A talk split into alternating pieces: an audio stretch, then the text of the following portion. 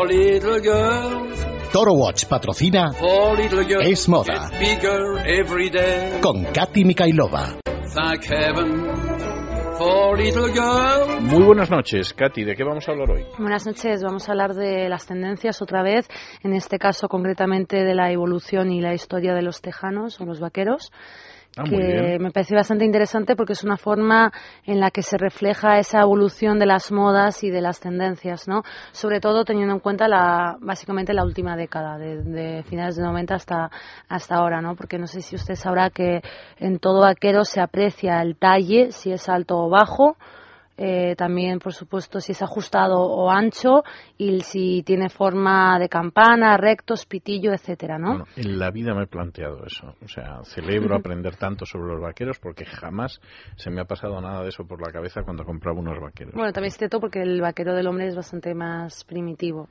Cuando he mirado a una mujer en vaqueros tampoco he pensado en nada de esto, pero en fin, está bien. Pero seguramente si llevaba un vaquero suelto no se, no habría apreciado las curvas y el cuerpo de la mujer observada, ¿no? Por usted.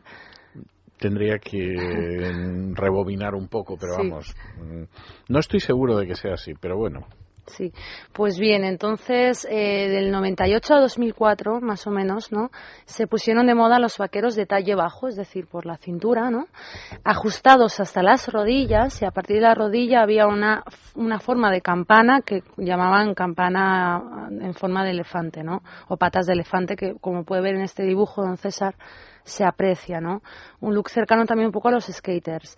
Eh, en 2004 este, este tipo de vaqueros fueron sustituidos y a día de hoy siguen sustituidos porque los vaqueros patas de elefante han pasado de moda por unos pantalones ajustados como llaman en forma de pitillo y de talle bajo, un poco también una reminiscencia de los años 50 y los 60. En 2007 hasta 2009 se empezaron a poner de moda también pantalones ajustados en forma de pitillo, pero a diferencia de los anteriores que tenía el talle bajo, esos tenían el talle no largo sino extra largo, tanto es así que casi llegaba a- al pecho, ¿no? Y en 2010 eh, los pantalones campana vuelven, pero en lugar de ser de talle bajo son de talle alto y la campana disminuye sin ser esa campana como si fuese una pata de elefante. Y es una campana bastante más ligera, como decía, y es un, un tipo de pantalón vaquero mucho más ele- elegante, con guiños hacia la década de los 70. También de 2008 a la actualidad se ponen de moda los tejanos baggy, que son vaqueros extra anchos, ni campana ni pitillos, sino más bien rectos, eso sí, entierran el, el cuerpo de la mujer, como puede apreciar también este dibujo. Lo veo, lo veo. Que por cierto está en YouTube, estas imágenes que colgó nuestro community manager. Es un estilo muy masculino. Y de 2010 a 2012 pues se ponen de moda unos leggings, pero el tejido de tales leggings simula el denim, ¿no? Entonces esto es un poco lo que es la, la evolución de los tipos de, de vaquero, ¿no? Eh, quiero proseguir hablando de una teoría que he leído en un libro de un sociólogo francés que se llama Guillaume Erner, que me ha llamado bastante la atención, porque como usted sabrá y le dije en los programas anteriores sobre las tendencias, la marca o el diseñador que gobierne las tendencias se gana al público, ¿no? Entonces, hay un concurso de belleza de John Maynard Keynes en el libro de Teoría General, donde se puede establecer una relación entre los títulos de bolsa y las tendencias. Qué cosa más curiosa. Nunca hubiera pensado eso de Keynes, pero bueno. Pues bien, según este concurso de belleza, no se vota al candidato más bello, sino que se vota al candidato que obtendrá mayor votación. No sé si me sigue. Igual que con los títulos, no, no se desean necesariamente los títulos de las mejores empresas, sino de las aquellas que tienen mayor demanda. Así se adapta al comportamiento de la media. Con las tendencias, al igual que con las acciones, hay que adaptarse al comportamiento de la media y saber qué va a querer la mayoría, ¿no? Que esto es lo que ocurre un poco con pues estas firmas de producción acelerada como Zara o Mango que no es que quieran anticiparse, pero quieren saber cuál va a ser la opinión de la gran mayoría para ofrecer ese tipo de, prenda que vaya acorde a esa tendencia, ¿no? Y hay otro teórico que se llama André Orleans que añade en ensayo Mimetismo y anticipación racional una perspectiva keynesiana y dice, la imitación no es un comportamiento extraño, al contrario, en un estado de incertidumbre esta actitud es racional, acorde a la anticipación de las tendencias. En el ámbito de la moda, especular es imitar. Esta es la razón por la cual, por ejemplo, en este caso con los vaqueros, ha sido una apuesta segura y sigue siéndolo, ¿no? Porque todas las firmas pues siempre apuestan por los vaqueros y es un valor casi seguro. De ahí que Karl Lagerfeld, Karl Lagerfeld, don César, que no creo que lo conozca, es el diseñador Le creativo. puedo asegurar que ni la menor idea. es el diseñador creativo de Chanel. Entonces él unió su nombre a una firma no de lujo, una firma que se llama Diesel, y lanzó su propia línea de denim, que eso últimamente está muy de moda, ¿no? Que un diseñador de moda de alta costura o de prêt-à-porter pues eh, se asocia a una firma más democrática, ¿no?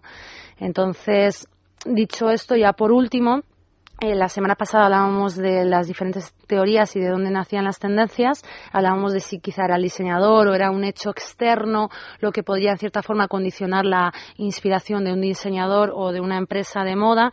Entonces, sobre este tema, sobre esta cuestión de qué relación puede haber entre un momento histórico, económico, social y cultural y la plasmación de esta, de esta parte externa en la ropa, tenemos a un teórico Helmut Lang, un sociólogo que dice la moda siempre es un espejo de los procesos sociales. Para que haya cambios en el vestir es preciso que los elementos exteriores lo conviertan en necesario. George Simmel, por el contrario, totalmente contrario a, a, esta teoría, asegura que hay una total indiferencia de la moda a las normas objetivas de la vida. Y esto lo dice en, la, en el capítulo de la moda en sobre las aventuras, ensayos filosóficos. Y ya por último, con un poco como a modo de anécdota, James Slaver habla de la desaparición del corsé que estuvo siempre acompañada del laxismo moral y a la inflación monetaria, ignorando. Bueno, bueno, deja ya absolutamente. Sí Sí, ¿verdad? Ignorando, por supuesto, que esto se podía deber a la tendencia a la igualdad entre hombre y mujer y a la mayor relajación en la vestimenta. Pasamos pues con las noticias. Gracias. Sí, ¿qué noticias tenemos? Hay tres. India ha empezado a vender el algodón del stock controlado por el gobierno con el fin de proteger el mercado doméstico ante el impacto de los costes de la importación. Así, la cooperativa indiana FED empezó el miércoles pasado la venta de estocaje de algodón dentro del país. Tanto India como China son los mayores productores de algodón, por lo que están vendiendo el stock acumulado para bajar los costes en el mercado local. Hablando de expansiones, Loewe abre su primera tienda en Roma, ubicada en la Plaza España de la capital italiana. Con esta tienda ya es la segunda tienda con la que cuenta la firma de lujo especializada en productos de piel en Italia, dado que la primera tienda Loewe se abrió en Milán. Y cambiando de tema, Hugo Boss cierra el primer ejercicio de 2013 con pérdidas del 14% sobre su resultado neto. Caramba. Cifras que, ya, que llaman la atención porque Hugo Boss finalizó las mismas fechas de 2012 con un incremento del 9%. Dicho esto, le, le espero no el próximo viernes, sino al siguiente. Bueno, a usted no, a, a, Lucía me parece, porque usted va, a, va no, no, no es seguro. No, ¿No es seguro? No, no, lo mismo estoy el viernes que viene. Vale. O sea que, que lo mismo nos vemos. Vale. Muchísimas gracias. Hacemos una pausa y regresamos con el cine.